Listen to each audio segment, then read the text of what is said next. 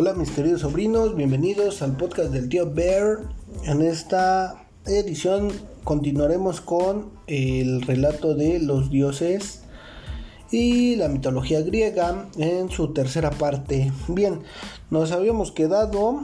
Ah, maldita shit. Se me movió esta madre, güey. No, chingado. Siempre me tienen que pasar pendejadas justo cuando voy a empezar el podcast. No puede ser. Carajo. Bueno, nos habíamos quedado en la edad de los. De los. Este. Ay, güey. Em, de los héroes, ¿no?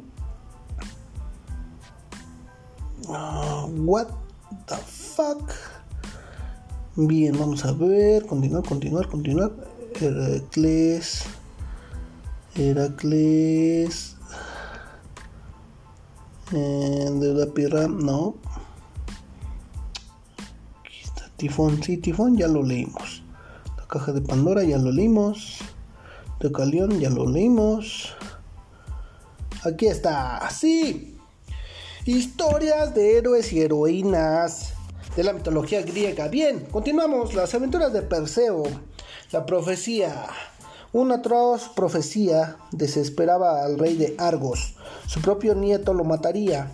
Había una sola manera de escapar a ese destino. Debía matar a su hija con sus propias manos. Pero el rey amaba a su hija Danae. La princesa era la más bella de las mujeres, más bella que las ninfas. Solo con las diosas se podía comparar su hermosura. El mismísimo Zeus estaba enamorado de ella. Para tratar de engañar al destino, el rey mandó construir una habitación subterránea hecha de bronce con lujos dignos de una princesa. Allí encerró a Danae con su nodriza y se ocupó de que nada les faltara. Pero la celda tenía una grieta en el techo y por allí entró Zeus, convertido en lluvia de oro. Nadie entraba en ese cuarto secreto. Completamente solas, Danae y su nodriza consiguieron mantener en secreto el embarazo y el nacimiento del bebé, al que llamaron Perseo.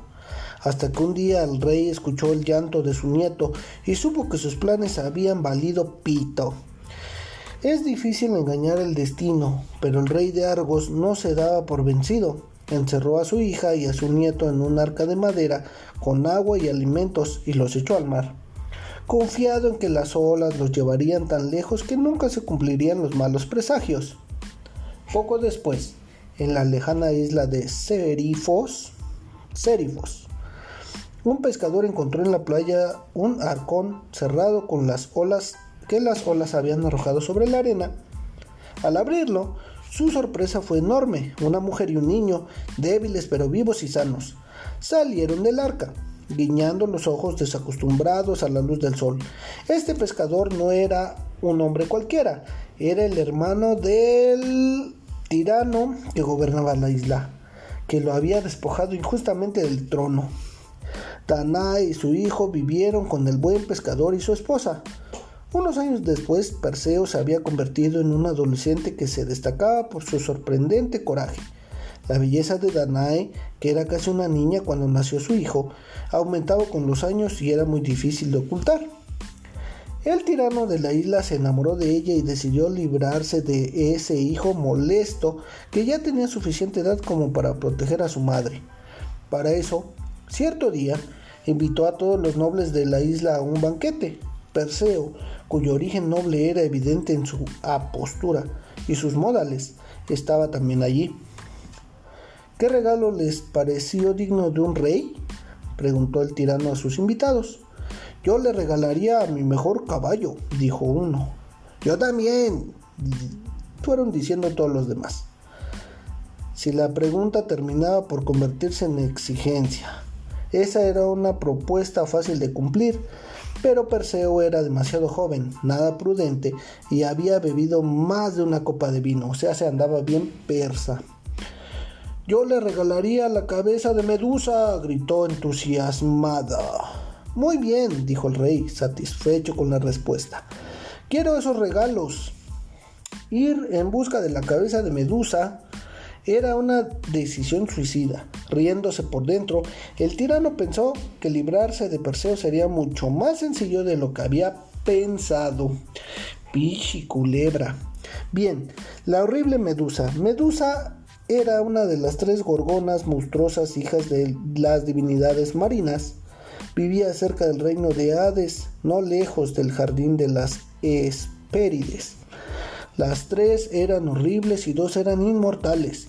Solo Medusa, la más peligrosa de las gorgonas, era mortal. En lugar de cabellos, la cabeza de Medusa estaba rodeada de serpientes. Tenía el cuello cubierto de escamas de dragón, más duras que cualquier metal, capaz de resistir el golpe de un hacha. Sus manos eran de bronce y podía volar con sus alas de oro con su lengua protuberante y sus colmillos de jabalí, su cara de mujer conservaba poco de la belleza divina de sus padres. Era temida por hombres y dioses. Solo Poseidón se había atrevido a amarla. Pero lo más temible de Medusa era su mirada, esos ojos enloquecidos que echaban chispas. Cualquier ser vivo que mirara directamente a la cara de Medusa quedaba convertido en piedra. Los alrededores de su guarida estaban adornadas por estatuas de piedras de hombres y animales que se habían atrevido a fijar su vista en los ojos del mal. Contra este monstruo tendría que luchar nuestro joven Perseo. Las armas de Hermes y Atenea. Pero Perseo, además de ser un muchacho fuerte y valiente, era también el hijo de Zeus y contaba con la protección de los dioses. Apenas se puso en camino, vio venir a su encuentro un hombre que llevaba un casco alado, sandalias aladas y una varita de oro con alas en un extremo. Era Hermes. Tu valor no es suficiente, Perseo, le dijo el dios. Necesitas las armas adecuadas, cabrón, así le dijo. Yo puedo darte una espada con filo de diamante, la única capaz de cortar las escamas que protegen el cuello de Medusa, pero no es suficiente. La diosa Atenea apareció entonces ante ellos con toda su majestad y le entregó a Perseo su escudo de bronce, pulido de tal manera que reflejaba todo como un espejo. Y yo te daré mi escudo, Perseo. Cuando luches contra Medusa, no debes mirarla a la cara jamás. Mirarás solamente su reflejo en este escudo, pero no es suficiente. Para conseguir todo lo que te hace falta, tendrás que consultar a las ninfas del norte, le dijo Hermes. Y ni siquiera yo sé dónde viven, solo lo saben las tres Grayas. Bien, la lucha contra Medusa. Las tres Grayas eran hermanas de la Gorgona. Vivían siempre en penumbra en una región donde no era ni de día ni de noche en esa media luz, las encontró Perseo. Las estudió desde lejos siguiendo los consejos de Hermes. Las grayas eran tres mujeres viejísimas, arrugadas y consumidas. Entre las tres tenían un solo ojo y un solo diente, y se lo iban pasando por turnos cada vez que necesitaban usarlos. Había un solo momento en el que ninguna de las tres podía ver cuando una se sacaba el ojo de la frente para pasárselo a la otra. En ese instante era su debilidad. Perseo se lanzó contra ellas y les quitó el ojo y el diente. No se los devolvería hasta que no le dijeran dónde vivían las ninfas del norte. Pero cuando las grayas le indicaron el camino, el héroe no les devolvió el ojo y el diente porque sabía que, como hermanas de la gorgona, podían avisarle que estaba en su búsqueda. Las ninfas del norte lo ayudaron sin condiciones porque sabían que ese era el deseo de los dioses. Le entregaron tres objetos mágicos, unas sandalias aladas que le servirían para llegar hasta la isla de las Gorgonas y para luchar desde el aire, una bolsa mágica que le serviría para guardar la cabeza de Medusa, cuya mirada seguiría siendo fatal, aún después de muerta, y el casco de Hades regalo de los cíclopes capaz de volver invisible a quien lo usara. Bien, gracias a las sandalias voladoras, Perseo llegó rápidamente a su destino. Las tres gorgonas estaban dormidas, pero Medusa se despertó y lanzó la mirada de sus ojos feroces contra el joven héroe. Deme un segundito que hace un chingo de calor.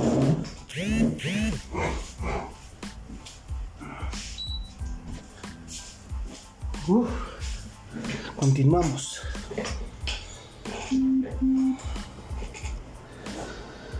Bien.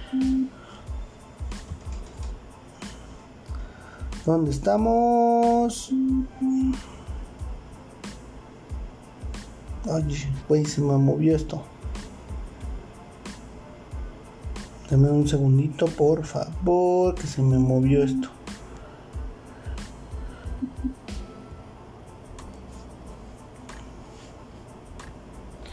Bien.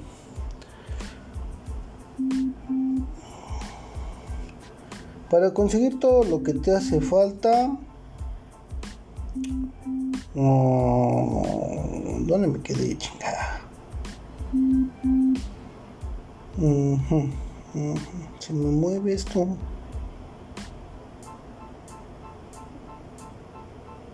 Aquí está. Bien. Las tres gorgonas estaban dormidas, pero Medusa se despertó y lanzó la mirada de sus ojos feroces contra el joven héroe. Perseo no le devolvió la mirada. Luchaba guiándose por el reflejo de la imagen de su enemiga en el escudo. Desde el aire se lanzó contra ella y con un solo tajo de su espada de diamante le cortó la cabeza, tomando con repugnancia esa cabeza llena de serpientes vivas que seguían moviéndose y silbando la metió sin mirarla dentro de la bolsa y huyó para no tener que enfrentarse con las otras gorgonas. Las hermanas de Medusa quisieron vengarse pero no pudieron perseguirlo porque, gracias al casco de Hades, Perseo se había vuelto invisible. ¡Ay, cabrón! El rescate de Andrómeda. Perseo voló por encima del mundo. Al pasar por África, unas gotas de la sangre de Medusa cayeron en la tierra y así brotaron las serpientes venenosas y los escorpiones que viven en el desierto, donde toda vida debería ser imposible. Volando sobre las costas de Palestina, Perseo vio la bellísima estatua de una mujer que se destacaba en mármol blanco contra las rocas negras. Al acercarse, se dio cuenta de que caían lágrimas de los ojos de la estatua y sus manos encadenadas a la roca se retorcían con una desesperación. Era Andrómeda, una princesa injustamente castigada por las imprudentes palabras de su madre. Perseo nunca había visto una mujer así. Se acercó, le preguntó por qué estaba allí encadenada y se enamoró inmediatamente de ella. Los padres de Andrómeda eran los reyes de la región su madre se había jactado de que ella y su hija eran más hermosas que las mismísimas Nereidas. Las ninfas del mar, hijas de Poseidón, las Nereidas ofendidas, se quejaron a su padre, que envió una devastadora inundación sobre las costas y un monstruo marino que devoraba a sus habitantes. Cuando los reyes, desesperados, consultaron al oráculo, la respuesta fue terrible. Solo si sacrifican a su hija Andrómeda al monstruo marino se verán libres de la maldición. Y allí estaba Andrómeda, pagando por las culpas de su madre. Los reyes, paralizados por el terror, no podían dejar de mirar a su hija encadenada a la roca. ¿Me darán la mano de su hija si consigo matar al monstruo? les preguntó Perseo. No había tiempo que perder. Claro que sí, dijeron los dos al coro pero con pocas esperanzas, convencidas de que ese joven tan atractivo moriría un poco antes de que su hija. No sabían que Perseo contaba con las armas mágicas de los dioses. En breve luchó y mató al monstruo, rescató a Andrómeda. Cuando volvió con la muchacha junto a sus padres, los reyes miraron agradecidos pero desconcertados. En realidad Andrómeda estaba prometida a otro hombre, pero Perseo quería volver cuanto antes cerca de su madre Danae y las bodas se llevaron a cabo de inmediato. De pronto, un grupo de 200 hombres armados dirigidos por el prometido de Andrómeda interrumpió la fiesta. La princesa Andrómeda debe casarse conmigo, gritó el hombre al que le habían prometido la mano de la princesa. Pero que no había tenido suficiente valor para rescatarla del monstruo. Perseo no se molestó en contestar. Cuando el pequeño ejército se le echó encima, se limitó a sacar la cabeza de Medusa, que siempre llevaba y los convirtió a todos en piedra. ¡Ja! Estúpidos. El regreso a la isla de Serifos. Perseo volvió con la cabeza de Medusa y con su esposa Andrómeda a la isla de Serifos donde lo esperaba angustiada su madre, Danae. Me, temiendo lo peor, Allí se encontró con una nueva y peligrosa situación. El tirano había tratado de apoderarse de su madre por la fuerza. El hermano del malvado rey, el pescador que lo había recibido en su casa y había criado a Perseo como un padre, había ayudado a Danae a escapar y los dos estaban refugiados en un templo. El joven héroe debía cumplir con el regalo prometido y estaba ansioso por hacerlo. En cuanto supo las noticias, sin dudar, sin detenerse, se presentó en la sala de banquetes del palacio donde el tirano estaba divirtiéndose con sus amigos. Veo que llega el valiente jovencito que ofrece regalos imposibles. ¿Qué me ha traído? comentó el rey, en tono de burla. Lo prometido, dijo Perseo, y sacando del bolso la cabeza de Medusa los convirtió a todos en estatuas de piedra. Después nombró rey a su querido pescador, para alegría de todos los habitantes de la isla, que por fin tendrían un gobernante bueno y justo. Había llegado el momento de devolver los objetos mágicos que lo ayudaron a cumplir su hazaña. Hermes llevó a las ninfas del norte el casco de Hades, las sandalias voladoras y la bolsa mágica. Atenea tomó la cabeza de Medusa y la colocó para siempre en el centro de su escudo de guerra. Perseo y su abuelo, Perseo. Ah, perdón, ahí continúa la, lectura. Perseo y su abuelo. Perseo quería volver a ver a su abuelo, a pesar de todos los sufrimientos que había pasado él y su madre, no le guardaba rencor, porque sabía que el oráculo le había dicho que solo matándolos se salvaría, y sin embargo su abuelo le había perdonado la vida. Tenía la esperanza de desmentir la profecía y demostrarle que no tenía por qué temer. Junto con Andrómeda y su madre, Danae, se embarcaron hacia Argos, pero cuando su abuelo se enteró de que se dirigía hacia allí, se aterró. Tal como lo había predicho el oráculo, el hijo de Danae iba a matarlo.